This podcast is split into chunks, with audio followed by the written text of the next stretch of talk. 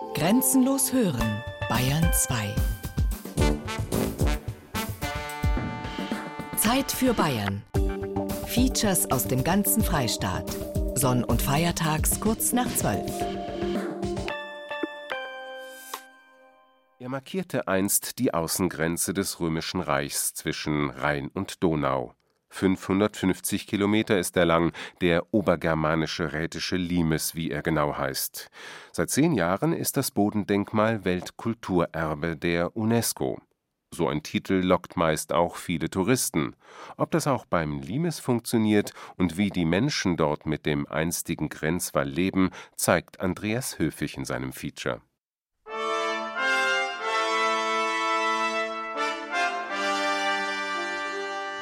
Vor uns haben wir einen Stein, einen Altarstein und da wurden dann die Opferzeremonien vorgenommen. Dazu hat der Priester sein Haupt bedeckt.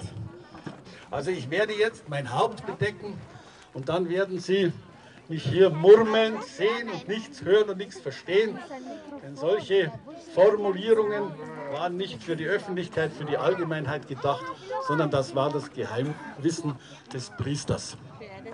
In Möckenlohe, nördlich von Neuburg an der Donau, haben sich Hunderte von Menschen zum römischen Erntedankfest eingefunden. Vor 1900 Jahren lebten hier römische Bauern in einer Villa Rustica, nur sechs Kilometer hinter dem Limes, bis schließlich die Germanen den Grenzwall überrannten. Jahrhunderte lagen die Überreste der Römer in Deutschland im Boden. Erst im 19. Jahrhundert setzte die Forschung über den Limes ein, gab es Ausgrabungen. Seitdem hat sich viel getan und vor zehn Jahren wurde der Limes schließlich sogar ins UNESCO-Weltkulturerbe aufgenommen. Doch wie lebt es sich heute hier, am und mit dem Limes? Trennt die ehemalige Grenze der römischen Provinz Raetien noch immer oder verbindet dieses Bodendenkmal heute eher die Städte und Gemeinden entlang der Limes-Ferienstraße?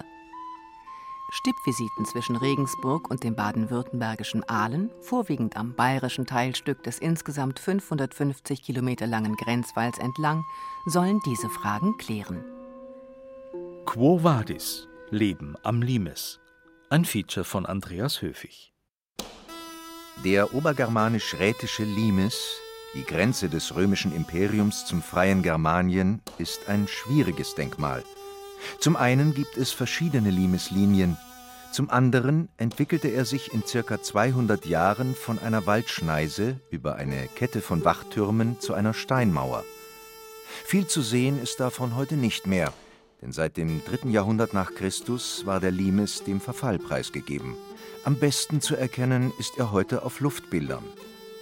Inzwischen wurden zwar viele Fundamente der 900 Wachtürme und 120 Kastelle freigelegt. Trotzdem bleibt der Limes ein Bodendenkmal, das einen nicht anspringt, wie etwa das Kolosseum in Rom. Man muss ihn sich erobern, zum Beispiel über eine Ferienstraße. Dazu geht es ins baden-württembergische Aalen, gleich hinter der bayerischen Grenze. Wir sind jetzt hier im Empfangsbereich vom Limes-Museum. Wohin wir jetzt gerade blicken, das ist die Erlebnismulde des Museums. Dort kann man sich verkleiden als Römer, als kleine Römerin mit entsprechend Kettenhemd oder auch Tunika, Kopfschmuck und Schwert. Hier ist natürlich gerade sehr, sehr viel los. Das heißt, viele Schulklassen, viele Besucher sind im Haus. Wir gucken jetzt hier schon direkt auf die nächste Einrichtung, die hier im Haus ist, und zwar auf die Informationstafeln des Limes Informationszentrums, was ähm, in Form von als erstes mal Infotafeln den Besuchern zur Verfügung steht. Das heißt, äh, die verschiedenen Welterbestätten in Europa der UNESCO oder dann eben auch in Deutschland werden vorgestellt und dann zoomt man sich quasi ein bisschen rein. Ähm, wir gehen ein Stückchen weiter und man bekommt jetzt hier die Information über unseren Limes, das heißt das transnationale Welterbe Grenzen des Römischen Reichs, mit entsprechender Kartierung. Das heißt, man sieht jetzt, wo ist der Limes, wo verläuft er in Deutschland. Und das Ganze wird natürlich, da wir hier uns in Baden-Württemberg befinden, dann später nochmal fokussiert und eingezoomt auf den Limes-Abschnitt, die 167 Kilometer in Baden-Württemberg. Hier gibt es aber übergreifendes Informationsmaterial. Ich habe hier die Möglichkeit, alles über die Deutsche Limesstraße als Besucher zu erhalten und das auch mehrsprachig dann. Straßenverlauf, Radweg, es gibt die Wanderbroschüre und es gibt weiteres Material auch für den bayerischen Raum. Das heißt, alles, was der Besucher eben über Baden-Württemberg hinaus dann von hier aus erreichen kann, das kann er sich hier mitnehmen. Das wäre jetzt quasi so der, der vordere Bereich und dann betritt man das Limes Museum. Also dann sind Sie quasi in der dritten Einrichtung, die hier im Haus verortet ist. Also wir haben hier einmal das Limes Museum, das Limes Informationszentrum Baden-Württemberg und eben den Verein Deutsche Limesstraße. Julia Dathoff-Enslin ist Geschäftsführerin des Vereins Deutsche Limesstraße e.V. mit Sitz in Aalen. Hier residiert auch der württembergische Limes-Koordinator und hier befindet sich eben das Römermuseum, eine Zweigstelle des Archäologischen Landesmuseums Baden-Württemberg. Eine hohe Römerdichte sozusagen. Im archäologischen Park neben dem Museumsgebäude kann man die Grundmauern des römischen Reiterkastells durchwandern. Ein Teilstück einer Reiterbaracke wurde rekonstruiert. Der Limes ist nur sechs Kilometer entfernt. Vor den Ferien bevölkern bis zu 500 Schulkinder Gelände und Haus. Ja, wir stehen jetzt mitten in der Prinzipia, eigentlich sogar direkt, wir lehnen am Fahnenheiligtum. Also wir sind im archäologischen Park des Limes-Museums. Von dem ursprünglichen Kastellgelände, von den sechs Hektar sind noch 1,63 Hektar geschützt als archäologischer Park da. Ein Quellheiligtum, ein römischer Baukran. Wo Kieselsteine liegen, gab es früher ein Dach. Wo heute Gras wächst, war der Römer unter freiem Himmel. Also das Original hat immer eine ganz bestimmte Kraft, die es natürlich dann auch ausstrahlt und vermittelt. Man braucht natürlich vielleicht ein bisschen Vorstellungsvermögen, aber nichts kommt an ein Original heran. So klein es auch sein mag, so wenig Stein auch da ist, ähm, die Vorstellungskraft genügt, um sich das Ganze im Bau vorzustellen. Man kriegt auch ein besseres Empfinden vielleicht für die Vergänglichkeit, für das, was eben nicht mehr erhalten ist und das, was noch unter uns ist. Die Vereinsmitglieder der Ferienstraße sorgen bereits seit 1996 für touristisches Leben am Limes. Schon zehn Jahre vor der Verleihung des Titels Weltkulturerbe. Ja, also der Verein ist ein Zusammenschluss von Städten und Gemeinden. Das sind alles Anrainer am Limes entlang. Das heißt, man hat sich vor 20 Jahren überlegt, wie kann man das römische Erbe, das römische Denkmal touristisch aufarbeiten, so dass auch Laien, Interessierte, also nicht nur Geschichtsversierte, die Möglichkeit haben, dieses Bodendenkmal Limes für sich zu erschließen. Das ist sehr, sehr schwierig.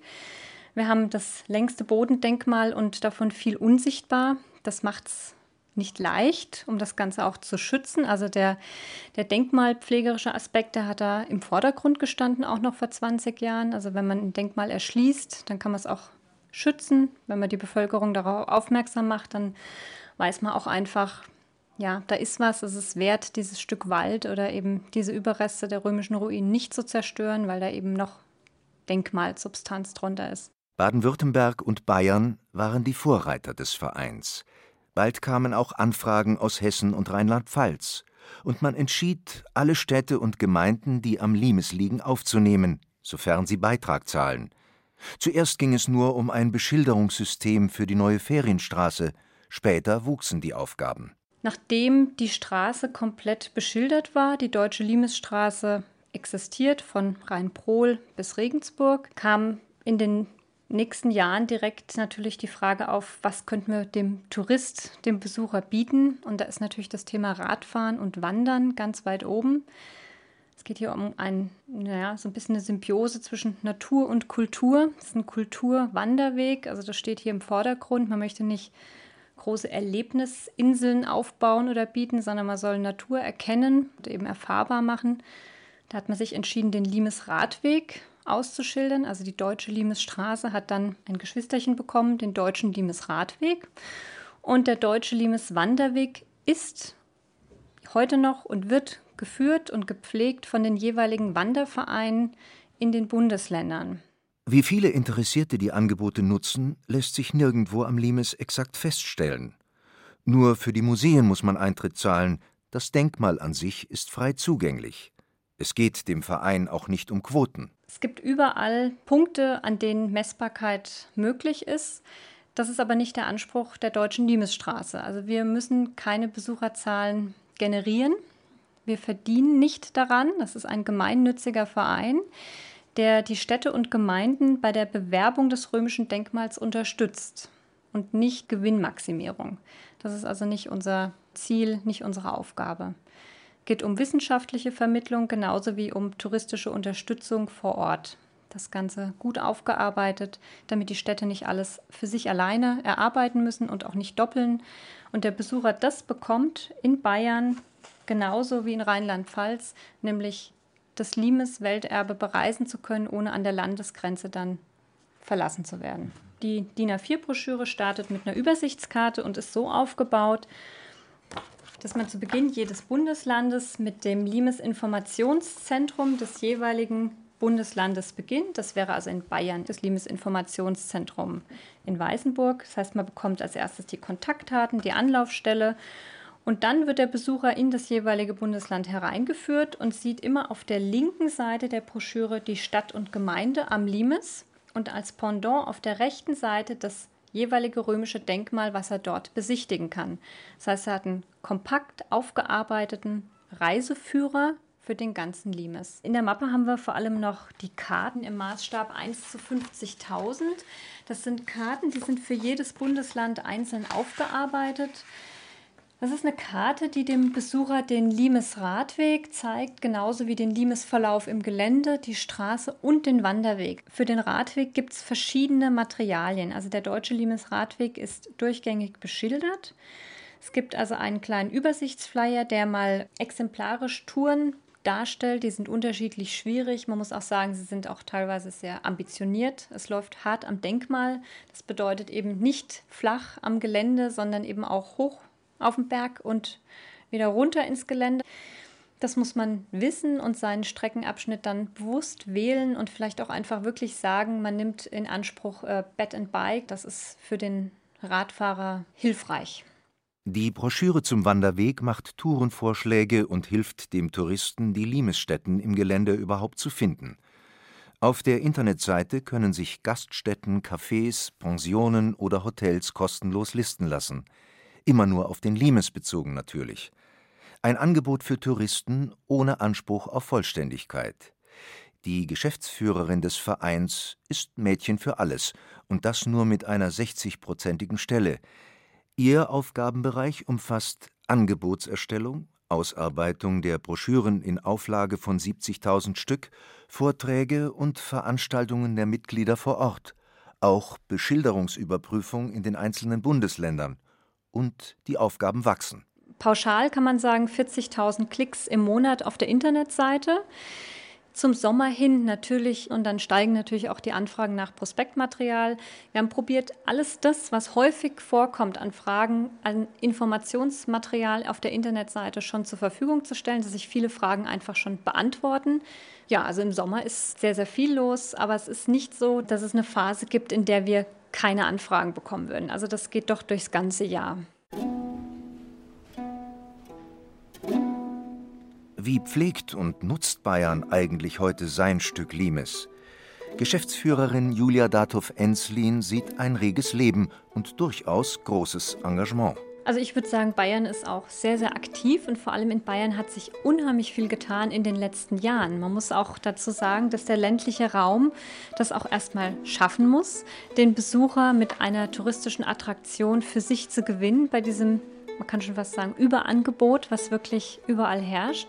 Also da kann das Limuseum wirklich sich sehr, sehr glücklich und stolz schätzen über diese sehr, sehr guten Besucherzahlen, die sie eben auch halten. Und das liegt natürlich daran, dass man auch das Museum offen hält. In Unterfranken sind nur wenige Mitglieder im Verein. Vielleicht liegt das daran, dass sich die Orte dort eher mit der Weinkultur identifizieren. Auch gibt es am obergermanischen Main Limes nur wenige sichtbare Ruinen. Deshalb spielt dort das Limes-Museum in Obernburg am Main eine größere Rolle, um das Verständnis für das Welterbe zu wecken. Julia Datov-Enzlin hat Geschichte studiert, aber auch viele Jahre in der Hotelbranche als Verkaufsleiterin gearbeitet. Wenn man sie nach Verbesserungen fragt, dann geht es ihr aber nicht zuerst um Marketingaspekte. Wenn ich eine Wunschliste hätte, dann würde ganz oben stehen natürlich die Pflege des Denkmals. Also das heißt wirklich ein Bewusstsein schaffen und den Schwerpunkt setzen, dass man eben das Denkmal nicht zerstört, dass man das erhält, was dort ist. Das bedeutet eben auch mal Trassenabschnitte nicht umlegt, nicht alles asphaltiert, den Limes dort lässt, wo er ist, auch wenn er nicht sichtbar ist, vielleicht auf die eine oder andere Rekonstruktion doch zu verzichten. Nicht immer sind Rekonstruktionen ein Besuchermagnet. Das Erleben von Natur und Kultur ist was sehr, sehr Wertvolles. Das ist eine Perle, die wir mehr schützen sollten. Wir sollten uns vielleicht ja, ein bisschen bewusster machen, dass wir schon ein wunderbares Denkmal haben, was nicht mehr bedarf. Es ist vollkommen so, wie es ist. Es muss nicht verbessert werden. Es ist genauso, wie es ist. Wir sollten uns um den Schutz und den Erhalt die größte Sorge machen. Zurück beim römischen Erntedankfest in Möckenlohe bei Neuburg an der Donau. Ich bin der Herr von Wallenberg, bin der zweite Vorsitzende des Römervereins Möckenlohe. Die Römervilla Möckenlohe liegt zwischen Eichstätt, Ingolstadt und Neuburg in dem Dreieck. Und hier wurde die Römervilla in den 1980er Jahren ausgegraben und wissenschaftlich erforscht. Und dann hat sich der Verein gegründet, um das aber wieder eins zu eins aufzubauen.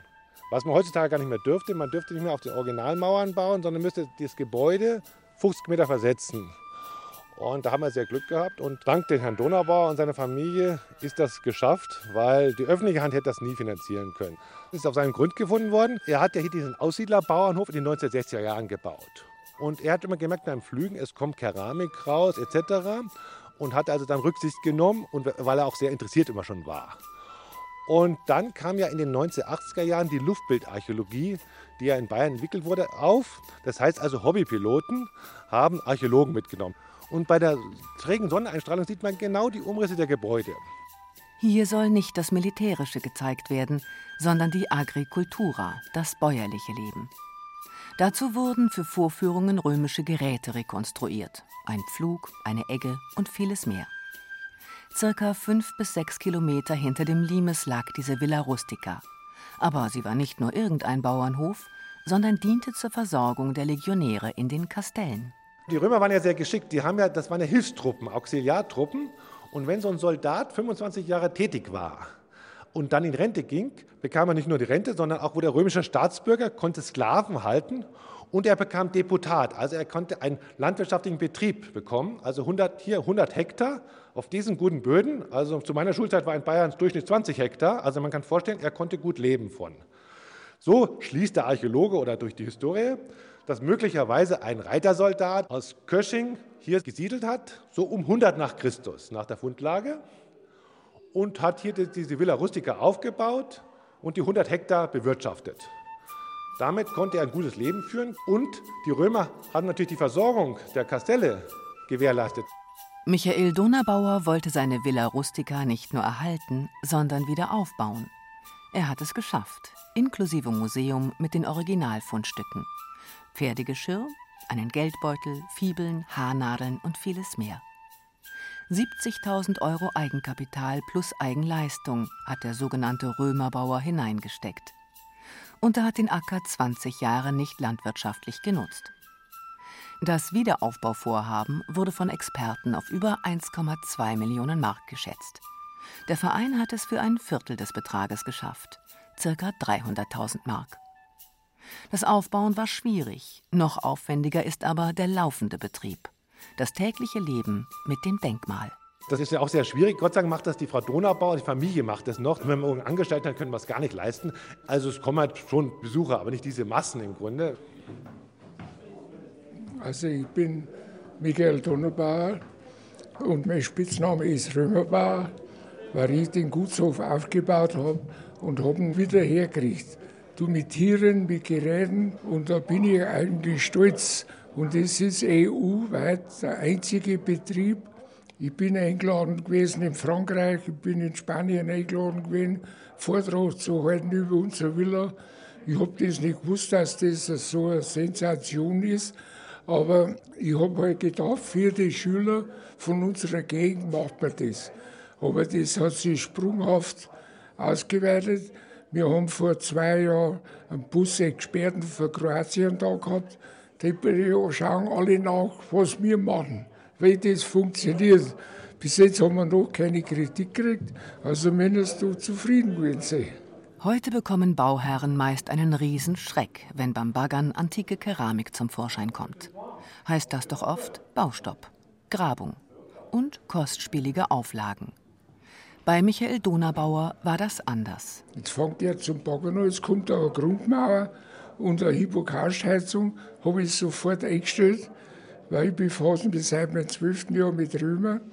Dann habe ich sofort eingestellt und dann, dann habe ich es gemeldet, dann haben die Experten gekommen von Nürnberg. Da war das fünfte Rad am Wagen. Dann habe ich gedacht, so geht es auch nicht. Da bin ich nachts aufgestanden und habe es wieder zugeschüttet. Da hat meine Frau gesagt, die kommen am nächsten Tag. Da habe ich gesagt, das ist mir gleich, ich lasse mir nicht alles verziehen. Ja, das ist mir dann gelungen. Und die haben wieder abmarschiert, die haben gestorben und mein Schatz ist da. Wir haben noch ungefähr 2.500 Pfunde im Depot. Also es ist sehr viel gefunden worden von der Gegend hier. Doch woher kommt die Römerleidenschaft des Landwirts?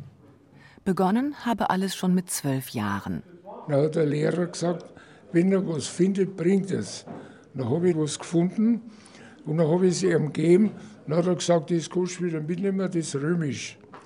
Dann haben wir gedacht, was heißt römisch? Wir haben in der Schule ja da eigentlich geschichtlich das nicht gelernt. Und so bin ich zu den Römern gekommen. Und dann bin ich natürlich in Kurse gegangen und habe mich da weitergebildet. Und dann kommst du nicht mehr zurück. Da kommst du nicht mehr zurück. Finden und aufbauen sind aber zweierlei. Nach der Ausgrabung sollte erst alles wieder zugeschüttet werden. Michael Donabauer drohte, eine Reithalle draufzubauen. Und schon gab es 10% Zuschuss vom Bezirk, vom Landkreis 25% und außerdem 70% der ABM-Kosten. Damit war die reine Ausgrabung schon finanziert. Europaweit sind wir der einzige Betrieb, der wieder aufgebaut worden ist. Und normal wird ja nichts mehr aufgebaut. Es bleibt da alles mehr im Boden. Aber bei der Einweihung hat der, der, der oberste Boss gesagt, sowas gelingt nur einem Michael Donnerbauer mit einer dickschädlichen Vergangenheit. Das war mir wurscht.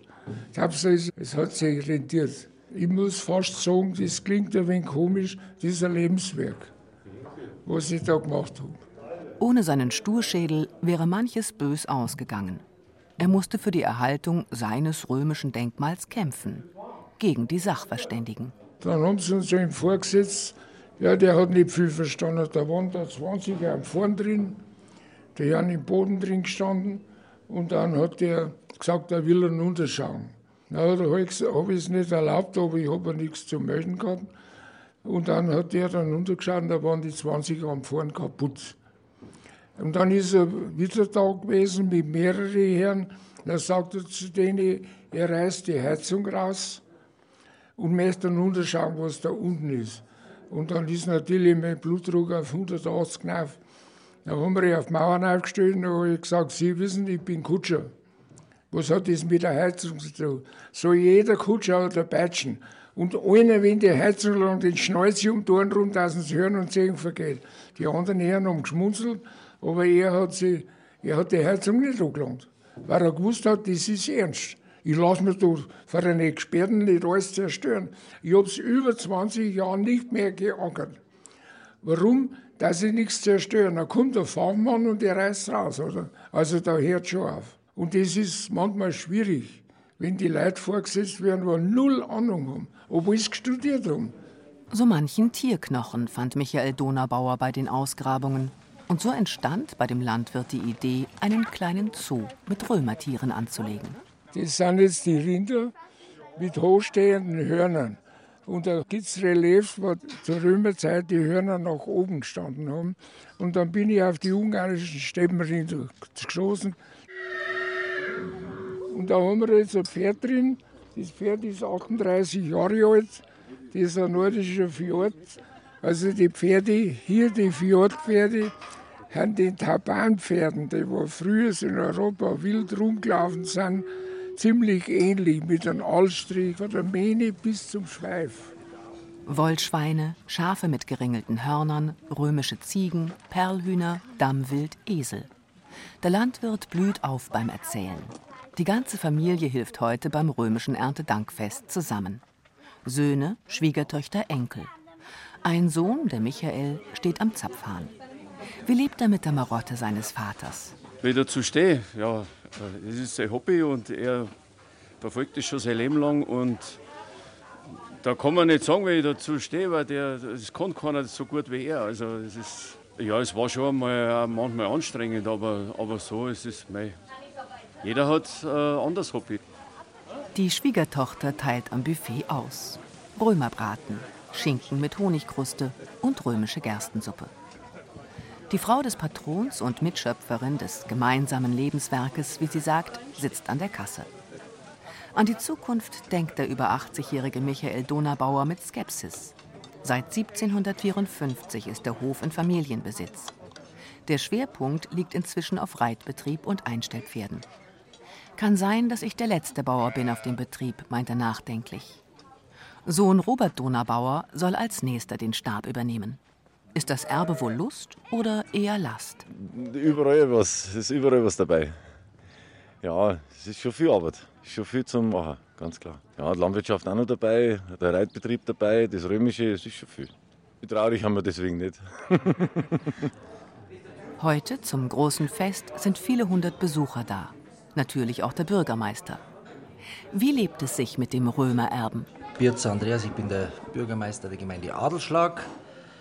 In der Gemeinde Adelschlag liegt auch der Ortsteil Möckenlohe, wo wir uns heute befinden, wo die Villa Rustica steht, die der Michael Donabauer mit dem Verein Römervilla aufgebaut hat. Der Verein Römervilla ist ja sehr selbstständig und kümmert sich um die Römervilla, vermarktet sie auch im weitesten Sinne. Als Gemeinde versuchen wir natürlich außenrum die eine oder andere Rahmenbedingung mit zu gestalten. Ich bin selber auch Mitglied oder Beisitzer in der Vorstandschaft Verein Römervilla, einfach um auch die Verbundenheit der Gemeinde mit diesem Projekt zu zeigen. Doch was bringt die Villa Rustica der Gemeinde, die ansonsten eher für gute Blasmusik bekannt ist? Sicherlich in der Außenwirkung sehr viel und da werde ich schon immer wieder angesprochen. Die Gemeinde Adelschlag ist touristisch gar nicht ausgestaltet. Also wir haben ganz wenig Übernachtungsbetriebe und die laufen eigentlich unabhängig vom Römertourismus in Anführungszeichen. Aber es sind vor allem Tagesausflügler aus dem Altmühltal vor allem, die dann diese Römervilla besuchen oder auch die Radfahrer, die über die Via Retica von Augsburg kommen Richtung Pfünz äh, hier unterwegs sind und diesen Punkt hier mit ansteuern. Es ist ein schönes Aushängeschild und, und sicherlich der eine oder andere macht vielleicht in irgendeiner Wirtschaft noch Brotzeit nachher. Also ein bisschen was bleibt immer hängen, aber ich denke, das ist nicht das Ausschlaggebende bei uns. Die Bevölkerung vor Ort hat also keinen wirtschaftlichen Vorteil von der Leidenschaft des Römerbauern. Dem einen oder anderen mögen aber die Fördergelder für die Villa Rustica aufstoßen. Der Spitzname Römerbauer wird von manchem als Spottname benutzt. Bürgermeister Birzer drückt es diplomatisch aus. Es ist immer gut, wenn Initiativen von den Leuten selber kommen, von den Bürgern oder von einem Verein wie dem Verein Römervilla. Wir müssen nur versuchen, auch hier in Zusammenarbeit vielleicht mit der Vorstandschaft der Dorferneuerung, wir haben ein Dorferneuerungsverfahren laufen, dass wir hier das Möglichste für alle Seiten auch wirtschaftlich nachvollziehbarste rausholen. Und es gibt ja vielleicht auch bestimmte Dinge, wo man vielleicht das Dorf mit einbeziehen kann oder die örtlichen Vereine mit einbeziehen kann. Und da würden sich vielleicht manche Synergieeffekte ergeben, die auch ja, die Akzeptanz dann in der Ortsbevölkerung wieder äh, stärken lassen. Aus dem benachbarten Titting ist Andreas Briegel zum Fest gekommen. Ein echter Limes-Bürgermeister. Die ganze Familie ist dabei. Freiwillig betont er, denn das Fest sei für alle ein Ereignis. Schon weil man mal auf dem römischen Streitwagen mitfahren kann. In Titting lebt man mit elf Kilometer Limes und einem in Stein rekonstruierten Wachturm, der von Touristen gerne besucht werde. Ich mache ja jeden Montagvormittag bei uns in der Touristeninfo eine äh, Gästebegrüßung und da ist mir auch wichtig, dass ich nicht nur äh, von unserer Gemeinde Interessantes erzähle, sondern auch immer ein gewisses äh, Feedback von den Besuchern und Urlaubern bekomme. Und da stellt sich eben heraus, dass gerade der Limes-Wanderweg sehr gut angenommen wird. Das Leben mit und am Limes ist absolut keine Last, sondern vielmehr Lust, sagt der Bürgermeister. Mit dem Denkmal lassen sich auch überregional Fördergelder generieren. Auf Unterstützung sei man am Limes auch angewiesen, meint Andreas Briegel. Allein könnten die Gemeinden das nicht schultern. Das UNESCO-Weltkulturerbe sei schon ein touristischer Anziehungspunkt in Titting. Aber leben kann man davon nicht. Wir haben bei uns in der Gemeinde zwei große Zweige, die wichtig sind. Das ist einmal die Brauerei, die wir vor Ort haben, und dann auch die Steinindustrie. Bei uns wird ja seit Mitte der 1950er Jahre der Juramarmor abgebaut, mittlerweile in über 50 Länder weltweit exportiert. Und das ist ein äh, großer Industriezweig, äh, den ich als Bürgermeister in unserer Gemeinde nicht missen möchte. Aber im Grunde genommen ja, sind wir eine landwirtschaftlich geprägte Gegend und haben dann daneben noch äh, die Steinindustrie als großen Industriezweig und auch als großen Gewerbesteuerzahler.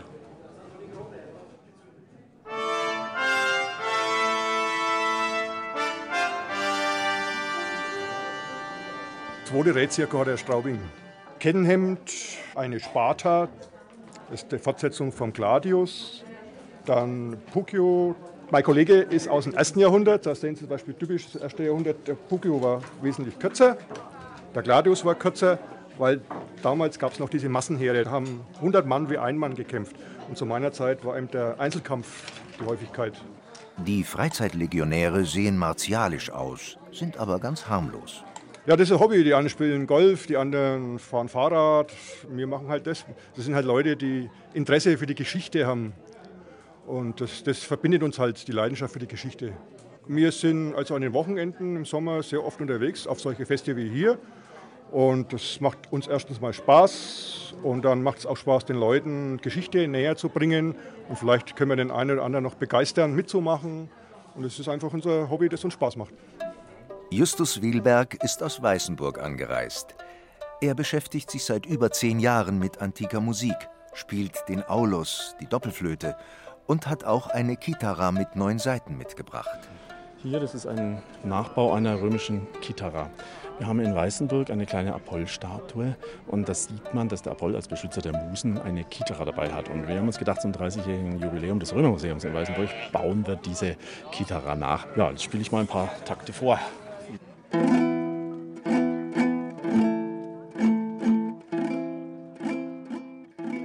Für den Schirmherrn des römischen Erntedankfestes, Anton Knapp, seit 2008 Landrat des Landkreises Eichstätt, ist das römische Erbe ein wichtiger Teil der Gegend. Ja, das denke ich ist einmal eine ganz markante Grenzlinie, die auch in der heutigen Zeit wieder stärker bewusst wahrgenommen wird. Die Inwertsetzung dieses Bereiches, da arbeiten viele dran, die, die geschichtlich das Ganze ja aufbereiten, aber gerade auch unsere Limes-Gemeinden haben dieses Thema als LAG wieder aufgegriffen und in den letzten Jahren, denke ich, sehr nach vorne bewegt. LAG ist ein Zusammenschluss von mehreren Gemeinden, die halt miteinander Projekte machen, die entsprechende Fördermittel halt generieren und die unter anderem auch vor kurzem das Projekt abgeschlossen haben, Kunst am Band am Limes.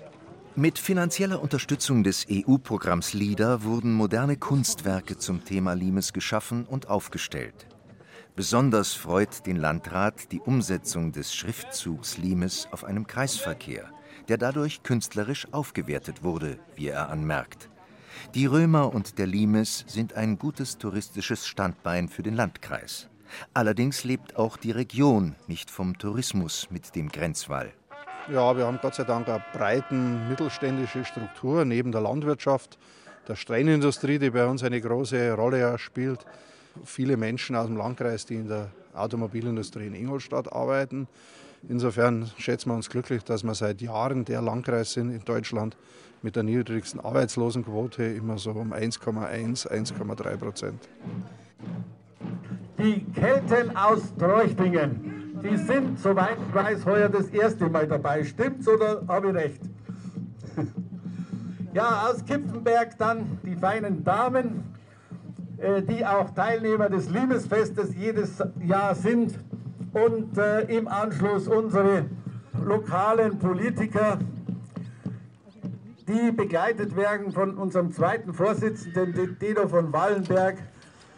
Dann der Reisewagen, äh, auf dem Robert Donnerbauer sitzt und äh, die Limesfestkönigin, äh, die im Reisewagen Platz genommen hat. Salve Möckenlohe. Abschied vom privaten Museum und Lebenswerk des Michael Donabauer, der damit der Nachwelt einen erlebbaren Schatz geschenkt hat. Von Oberbayern geht es nach Mittelfranken.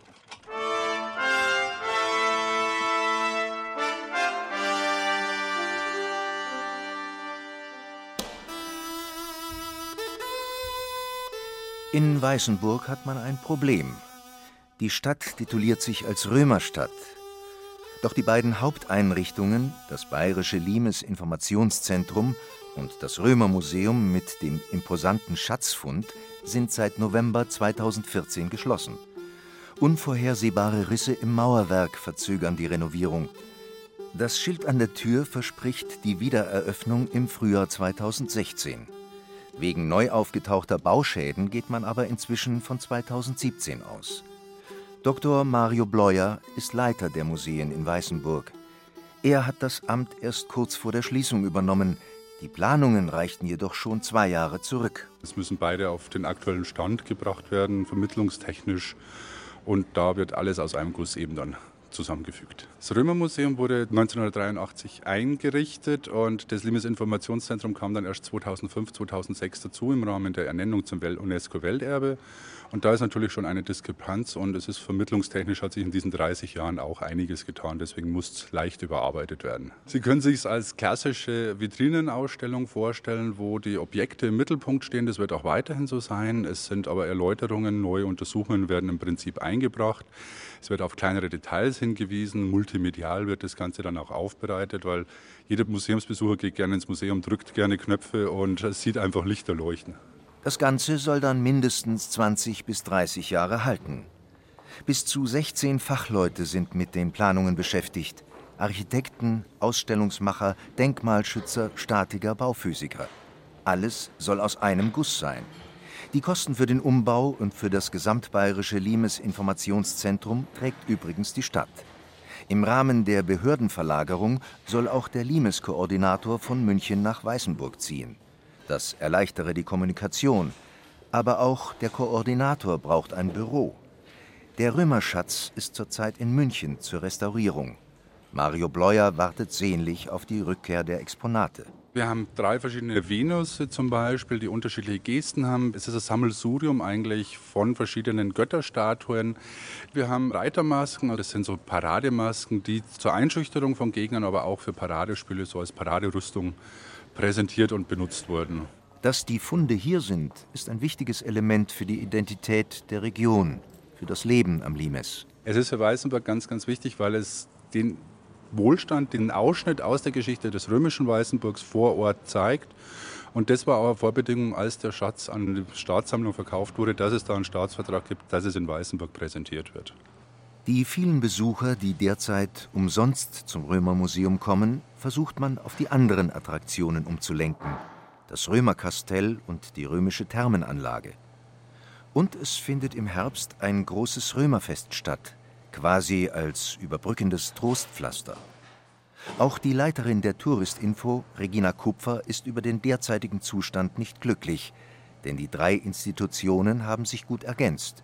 Jetzt hängt die Planung in der Luft der Gast, der bleibt nicht nur bei uns in Weißenburg, sondern schaut sich dann auch die anderen Sachen an. Das war das Schöne am Limes Infozentrum. Wir hatten mehr Besucher eigentlich. Durch die Touristinformation sind reinkommen, haben das Infozentrum gesehen, haben sie es dann noch angeschaut, haben sich an die Prospekte bedient, wollten mehr erfahren zu dem Thema und dann haben uns natürlich die Aussagen gefreut, Mensch, da kommen wir mal wieder, das schauen wir an oder wir fahren jetzt auf der Weiterfahrt noch da und da die Städten an. Das war das Schöne am Infozentrum, dass es Besucher auch nochmal abgeholt hat bei dem Thema. Weißenburg hat eine ebenso großartige Vergangenheit als freie Reichsstadt, hat eine herrliche historische Altstadt und die Hohenzollernfestung. Die Römer sind nicht die einzige Attraktion. Wir sehen es als Ergänzung. Und vom Tourismusbereich an sich sind wir natürlich darauf angewiesen, dass sich alle Bereiche ähnlich gleich stark entwickeln und dass man nicht einfach irgendeins hinten überfallen lässt, wie jetzt dieses Thema Wülzburg komplett ausklammern oder eins, wo die privaten Museen, wie die Einhornapotheke, Apothekenmuseum, da ausklammern, sondern dass diese Bereiche sich sinnvoll ergänzen. Weil nur dann ist es auch die Optimallösung für unsere Gäste. Die kommen ja nicht nur wegen einer Stunde Museumsbesuch, sondern wollen sich länger hier in Weißenburg aufhalten. Auch hier ist Römertourismus nicht die Haupterwerbsquelle, sondern es sind die großen Industriebetriebe. In so einer Kleinstadt alle unter einen Hut zu bekommen, scheint gar nicht so einfach. Gerade für den inneren Zusammenhalt der Stadt wäre aber eine baldige Wiedereröffnung des Römermuseums sehr wichtig. Die Sache mit dem Tourismus ist halt, denke ich, die, er braucht schon mal breite Masse. Die Weißenburger an sich, dass sie überzeugt sind, jawohl, wir haben ein Römermuseum, wir haben diese Thermie, wir haben das Kastell, wir leben das Ganze jetzt auch und tragen es auch mit. Im Weißenburger Hotelgasthof Schwarzer Bär bei Familie Prölls sind die Römer seit 20 Jahren Thema. Man kocht römische Gerichte nach Rezepten des antiken Starkochs Apicius. Also es gibt einen Fenchelsalat mit Geflügelliebe. Das zweite ist dann Spanferkel mit Koriander. Das dritte ist Ente mit Lavendelhonig. Und dann ein Dessert, das kann ein Feigen oder mal Frischkäse oder sowas sein. Das ist immer unterschiedlich. Aber das sind Dinge halt, was bei den Römern auch gegessen worden ist. Und dass so diese Rezepte überliefert worden, weil man zum Teil dann manche Sachen ein bisschen umändern hat müssen, weil die ja sehr viel mit Honig gekocht haben. Und viele Sachen also übersüßt worden nachdem. Also so süß kann man es eigentlich fast gar nicht mehr essen dann. Das Menü gibt es nur auf Vorbestellung für Gruppen. Im Arrangement mit zwei bis drei Übernachtungen auch für zwei Personen. Die Zubereitung ist sehr aufwendig. Also wenn man manchmal die Rezepte sieht, wie zum Beispiel bei dem Wein, wenn man den Gewürzwein macht, was da oft für Angaben, das sind sehr unterschiedlich, gerade mit Safran, dann müsste man sehr viel netter und das verträgt man dann gar nicht mehr, weil das dann zu viel ist. Also die Mengenangaben muss man wirklich probieren.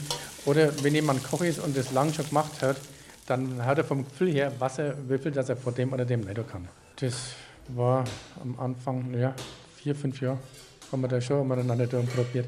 Weil wir verschiedene Sachen mit Wild oder mit Fisch dann und mit Fleisch und das immer wieder unterschiedlich war. Manche Produkte ja damals nur schwierig war, dass man das dann überhaupt so gekriegt hat. Bei den Leuten kommt es gut an, meint der Wirt. Sein Hauptgeschäft macht er aber bei der regionalen Küche. Am Schwarzen Bären mit nur elf Zimmern und 18 Betten zeigt sich ein weiteres Problem mit dem Römertourismus in Weißenburg. Kommt ein Reisebus, müssen die Gäste auf verschiedene Hotels verteilt werden. Die Häuser in der Altstadt sind denkmalgeschützt, Expansion also kaum möglich. Seit Jahren wird erbittert über die Ansiedlung eines großen Hotels diskutiert. All den kleinen Traditionshäusern in Familienregie kann das nicht wirklich recht sein.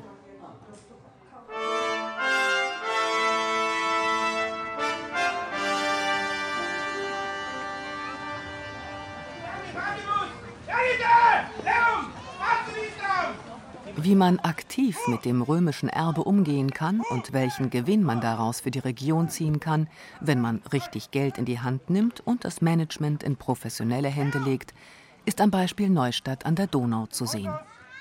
Unweit von Kloster Weltenburg zwischen Neustadt und Bad Gögging mit seiner Römertherme liegt im Ortsteil Eining das antike Reiterkastell Abusina.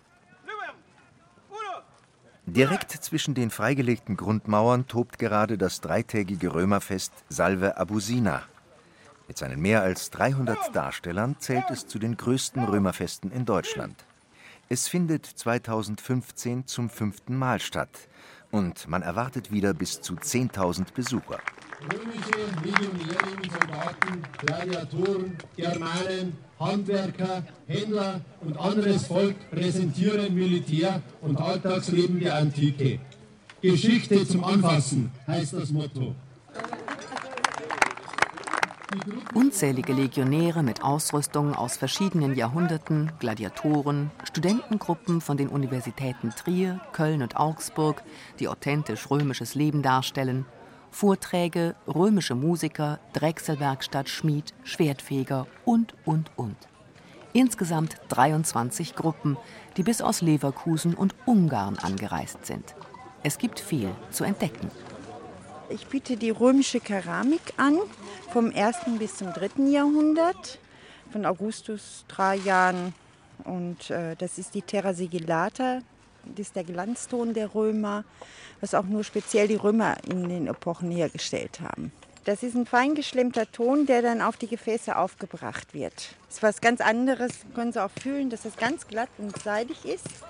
Ich komme eigentlich vom anderen Ende des Limes, also aus dem Frankfurter Raum, aus Obergermanien. Wir haben normale Schmuckgegenstände, aber auch funktionelle Sachen wie ähm, Löffel, Gewandnadeln, Gürtelschnallen, Götterfiguren und ähnliches. Wem nach all den Vorführungen römischen Lebens der germanische Magen knurrt, für den hat die Familie Zettel vom Hotel Eisvogel in Bad Gögging extra und ausschließlich zum Fest authentische antikrömische Köstlichkeiten anzubieten. Das ist Dattelsenf und das ist der Perner, der Schinken mit der Honig-Pfeffersoße dann. Und das sind die Bratwürste. 2015 gibt es erstmals Eis. Römisches Graniti. Ein Zugeständnis, sagt die Hotelchefin mit einem Augenzwinkern. Das sind Erdbeeren vom eigenen Hof, frische Erdbeeren, püriert und nur mit Eiweiß und ein bisschen Zucker aufgeschlagen. Und das ist alles. Und das schmeckt wunderbar. Sie werden glauben, es ist Sahne drin. Und es ist fast römisch wie Graniti. fast. Aber kleine Zugeständnisse an die Jetztzeit gibt es doch ein paar. Geht nicht anders. Aber fast authentisch. Viele Festreden werden an diesem Tag gehalten. Alle loben die gute Zusammenarbeit von Eventagentur, Bauhof, Touristinfo, Heimatpfleger, Stadtbaumeisterin und Konservatoren. Selten, dass alle sich so einhellig positiv über ein Projekt äußern. Bürgermeister Thomas Reimer hat so manchen Strauß ausfechten müssen, als es um die Neugestaltung des Museums ging. Heute ist es ein internationales Vorzeigeobjekt. Auch das Römerfest wurde anfänglich skeptisch beäugt. Heute ist der Bürgermeister glücklich über das, was er und sein Team geschaffen haben. Ein ganzjährig offenes Museum und Geschichte zum Anfassen. Also das Kastell gehört vollumfänglich zum Weltkulturerbe Limes und liegt ja auch an dieser Nahtstelle vom trockenen zum nassen Limes, also zur Donau. Für die Tourismusbranche ist der Limes doch eine sehr bedeutende Sache.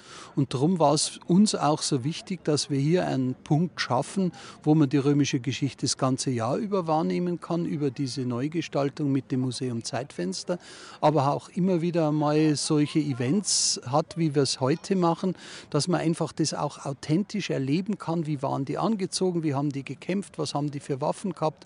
Wie schaute das Alltagsleben aus? Aus.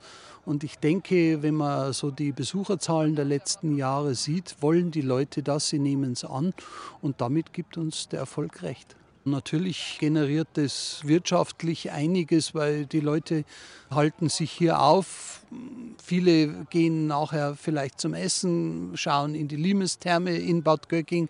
Manche kommen über Nacht, sicher jetzt an dem Wochenende ganze Menge von Leuten, die auch äh, hier übernachten, die jetzt nicht bloß einen Tag da sein wollen, die sie gleich zwei Tage geben auf dem Gelände. Und ich kann es aus eigener Erfahrung sagen, kann man durchaus machen.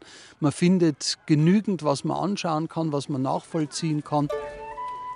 Wer nun glaubt, das Römerfest spüle richtig Geld in die Stadtkasse, der hat sich getäuscht. Es sei eher eine langfristige Investition, vor allem in die Lebensqualität vor Ort. Der Römertourismus ist aber auch hier nicht die Haupteinnahmequelle. Den Göttern sei Dank, möchte man fast sagen, denn sonst könnte sich die Stadt das Museum wahrscheinlich nicht leisten. Also wir ernähren uns also nicht von vorbeifahrenden Touristen in dem Sinn, sondern ja, doch, wir haben Bad Göcking rund 1200 Arbeitsplätze, viele Ausbildungsplätze. Aber Neustadt ist auch der größte Arbeitgeber in der Gesamtheit im ganzen Landkreis Kelheim. Wir haben viel produzierende Industrie aus dem Automobilsektor, ein bisschen Gesundheitsindustrie, eine Erdölraffinerie und natürlich Handel, Handwerk wie überall. Also mit der Arbeit ist es bei uns ganz gut bestellt. Auch der Landeskonservator vom Bayerischen Landesamt für Denkmalpflege, Professor Sebastian Sommer, ist vor Ort und voll des Lobes. Dabei sollte man doch meinen, dass einem Denkmalpfleger das Herz blutet, wenn so ein riesiges Fest direkt im musealen Gelände stattfindet. Muss ich jetzt gestehen, ich wüsste nicht, warum mir das Herz bluten soll. Wenn es so geschieht wie hier in Eining, wo wir alles auf der Ebene plus eins machen, also keine Bodeneingriffe haben, dann ist das eigentlich eine ganz tolle Geschichte, um einen solchen Platz mit ja, altem und neuem Leben zu füllen, so einen Platz erlebbar zu machen. Sicher nicht etwas, was man jeden Tag machen kann, aber so einmal im Jahr ist es eine ganz tolle Sache. Vor allem, dass sich alle Mitwirkenden um authentische Darstellung bemühen, gefällt dem Denkmalpfleger. Natürlich fehle der Gestank, der Dreck von damals, aber mit dem Fest in Eining ist er sehr glücklich. Das hätte im einst geplanten Römer Vergnügungspark in Ellingen wohl anders ausgesehen. Da ist Eining hundertmal authentischer. Natürlich das hier. A, der authentische Platz. B, der Versuch eben dieser Annäherung. Das, was man dort in Ellingen versucht hat, das war tatsächlich der Disney Park. Das war ein sogenannter Themenpark. Der hatte zwar Römer oben drüber stehen, aber da wäre vielleicht, abgesehen von einzelnen Punkten, nie dieser ernsthafte Versuch gewesen, den wir hier erleben können die Dinge nachzuempfinden. Das wäre dort alles nicht passiert. Und wenn dann natürlich noch so Dinge überlegt werden, wie sozusagen den Fall aus dem Himmel in, äh, in die Unterwelt, ob das jetzt römisch heißt oder ob das was anderes ist, nee, das ist nicht unsere Sache.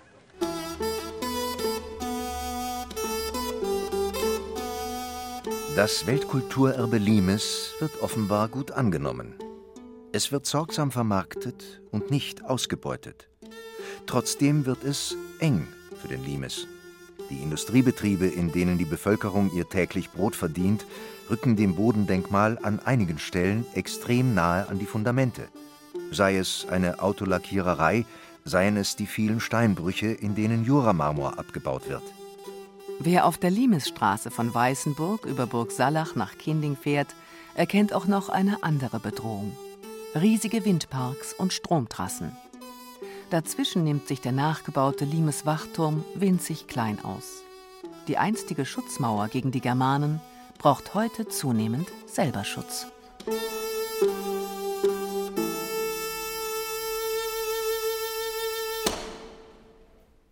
Sie hörten Quo Vadis, Leben am Limes, ein Feature von Andreas Höfig. Es sprachen Petra Nacke und Thomas Strauß. Technik Tatjana Schewtschenko, Regie Wolfgang Feldkamp, Redaktion Norbert Küber. Weitere Informationen und den Podcast zur Sendung finden Sie unter bayern2.de